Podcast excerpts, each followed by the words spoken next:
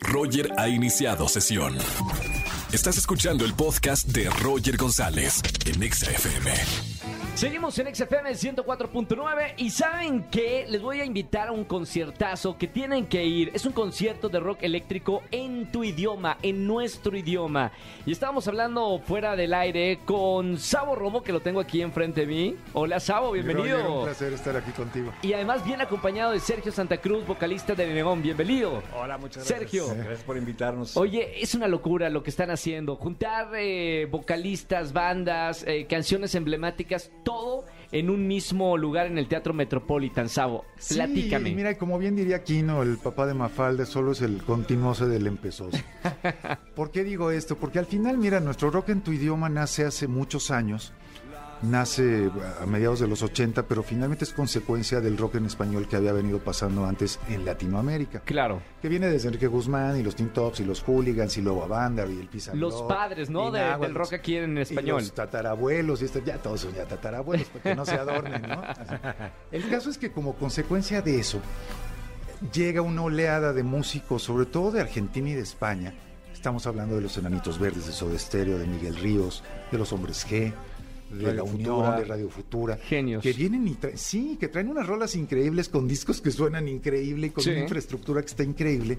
Y cuando vienen a tocar a México, de alguna manera como que como que originan que las transnacionales en ese momento, en el caso nuestro que fue BMG Ariola, actualmente Sony Music, Sí. voltear a vernos y entonces en esa primera oleada firman a Neón, firman a Caifanes, a Maldita Vecindad, a Fobia y a Los Amantes de Lola, respectivamente. Y a partir de ahí se empieza a gestar y entonces la disquera de enfrente firma Rostros Ocultos y la otra firma Bonnie y Los Enemigos del Silencio y se empieza a generar una suerte de movimiento del que ya somos parte un montón. Y que antes era una competencia entre discográficas y que ahora Sí. son, pues, eh, nuestro rock eh, eh, en nuestro idioma. Exactamente. Exactamente, exactamente. No, no, por favor. por No, favor. y bueno, el caso es que, el caso es que eh, eh, como continuóse del empezóse, empiezan a pasar cosas, empezamos a hacer mejores discos, mejores rolas. Claro. Que además nunca nos imaginamos, Roger, que, que- que una rola, una línea de canción escrita en una servilleta, como puede ser el papareo, como puede ser Préstame tu peine, o como puede ser Llegando a la fiesta, o no sé, muchas letras de canción, Sí.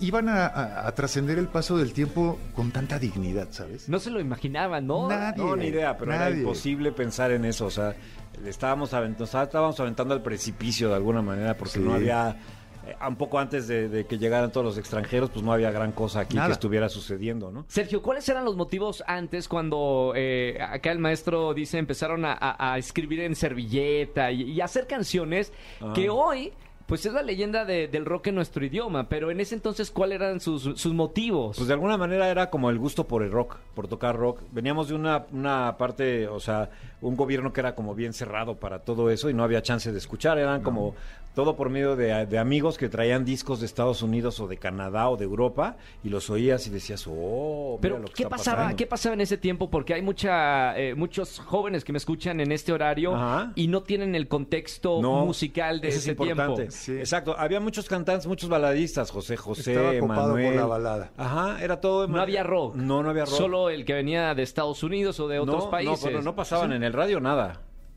Qué triste eso, ¿no? No, no, había nada. O sea, era, era, lo oías por cuates. Sí. Te invitaba alguien a su casa, mira, te voy a poner este disco. Ahí me pasó en específico, un primo se fue a Canadá Sí. y se trajo el ACDC Back in Black. Wow. Sí, sí, sí. Bueno, bueno. Y bueno, pues haz de cuenta que mi cerebro se, así se embarró en todo el cuarto, ¿no? O sea, me impresionó y dije, ¿qué es eso, cabrón? ¿no? Sí, pues a mí Y- me pasó un poco igual. Yo tengo un tío Pacheco que tenía amigos Pachecos y entonces de pronto en casa de mi abuela había unos discos, Roger, que Claro. eran de The Kings, de The Who, de, de- toda esta invasión inglesa de los años 60 y se me voló el cerebro. Sí. Se me voló el cerebro. Igual oía a Sandro y a Camilo Sesto y esta la Claro, lo que se escuchaba en época, todo el claro. país.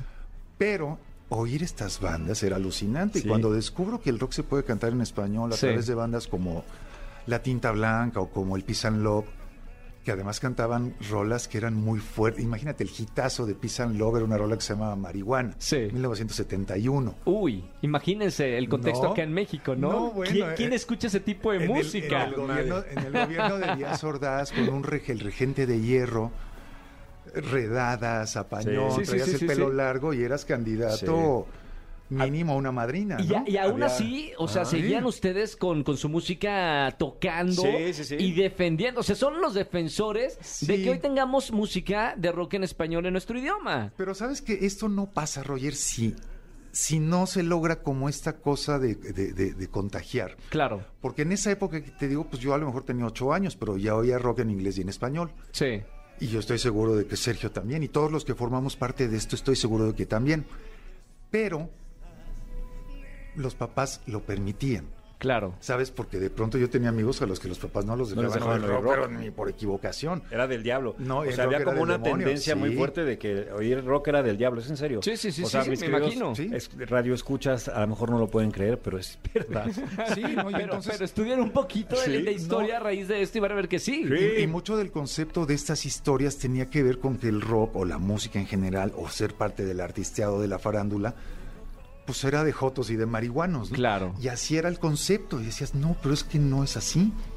Sí, pero bueno, en la oficina de mi papá había de ambos y te estoy hablando del 73, ¿no? Claro. Es decir, no era una cosa privativa del rock ni de en español No, ni en inglés ni nada, es una cosa que existía en todos lados, pero que por alguna razón aquí era un tanto más visible Claro. pero no había literatura de rock en español, entonces tenías que irte a la tienda del tecolote a ojear las revistas gringas, a ver qué venía, si las liras, si había salido un nuevo disco de Led Zeppelin o de Ajá. alguna de las bandas que te gustaban.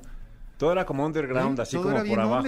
Eso Eso no, existía, ¿no? Ya no hablemos de redes y estas cosas inteligentes, no porque existía. bueno, eso, como no fuera el zapatófono de Maxwell Smart del Superagente 86, pues no había forma de, de- de imaginar que íbamos a llegar a esto. Oye, ¿no? Sabo, hay tanta historia de Sí. verdad y, y con Sergio también platicando, eh, me quedaría horas hablando de- Sí. del Sí, rock en podemos nuestro hablar. idioma. Se pueden escribir libros y libros, Sí. hacer un programa especial, pero de verdad, qué mejor que celebrarlo yendo a, a- a rock eléctrico en tu idioma. Esto será en el Teatro Metropolitan Show. Así es. Ya está todo preparado, ¿verdad? Sí. 8.30 de la noche. Exactamente 8.30 de la noche, ahí en el primer cuadro de la ciudad, en el hermosísimo Teatro Metropolitan, donde no hemos tocado en este proyecto. No. Hemos hecho auditorios, hemos tocado en todos lados y todo increíble.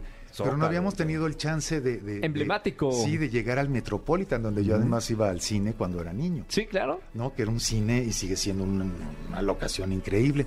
Y entonces ahí vamos a estar, pues mira, nuestro supergrupo de rock integrado por dos bajos, uno el de Sergio, otro el mío, Chiqui Samaro de Hot en la bataca, Arturo Ibarra de Rostros Ocultos en una de las guitarras, Humberto Calderón guitarra de neón en la otra guitarra y Bond de Los Enemigos del Silencio en la otra.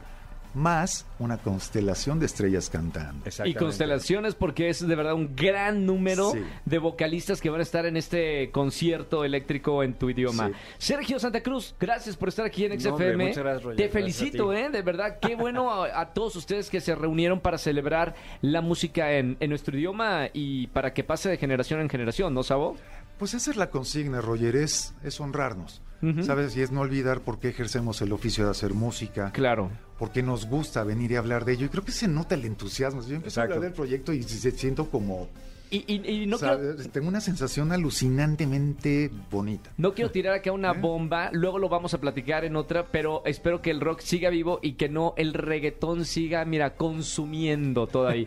No estoy peleado con el reggaetón, No, ni yo. ustedes tampoco no, están peleados no. con el reggaetón, pero hay que defender esos géneros que tienen muchísima historia Es correcto. antes de que existiera Yo- el yo creo reggaetón. que aquí tenemos, tenemos que ceñirnos, sí o sí, a una máxima muy sabia. La naturaleza es muy sabia. Y la naturaleza pone a cada chango en su mecate, ¿sabes? Y entonces, si le hurgas al reggaetón encuentras cosas increíbles, porque Sí, claro. que las hay, te Sí, lo sí, digo, sí, sí, sí. que las hay. Pero en unos años yo creo que va a pasar como pasó con la balada, como ha pasado en algún momento con el regional mexicano, cuando Con el pop incluso. con el pop. Y entonces son cosas que son tanto cíclicas. Entonces, bueno, que ahora todo el mercado esté copado por ello y por los corridos tumbados y por otros géneros que muchos ni sabíamos que existían, Sí. pues está increíble porque al final me parece que, que- que aparece una avalancha y que eventualmente se va decantando, ¿sabes? Y entonces se quedan, como nos pasó a finales de los 80, salimos 400 bandas. ¿Cuántas sobrevivimos? ¿20? Sí. Bueno, pues yo creo que aquí va a pasar de la misma forma. Eh, y no, no, no por demeritar la calidad musical o el discurso lírico. No, simplemente pues porque las cosas pasan. Y hoy que todo es tan rápido y vertiginoso, Roger, como tu llegada aquí después de hora y media. es, un- es un misterio, es un misterio de, así un de los. X-Files, ¿eh? Me cae. Miren, lo importante es que no muera el rock en nuestro idioma y ahí vamos a estar celebrándolo. Rock eléctrico en tu idioma, Teatro Metropolitan, 8.30, 9 de diciembre. Eh, corran que los boletos están por acabarse. Gracias. Chavo, por estar aquí. Al Como siempre, Roger, un siempre es un placer platicar placer contigo. y saludarte, me Igualmente, encanta. Sergio, gracias por estar con nosotros. No, Escúchanos en vivo y gana boletos a los mejores conciertos de 4 a 7 de la tarde por Exa FM 104.9.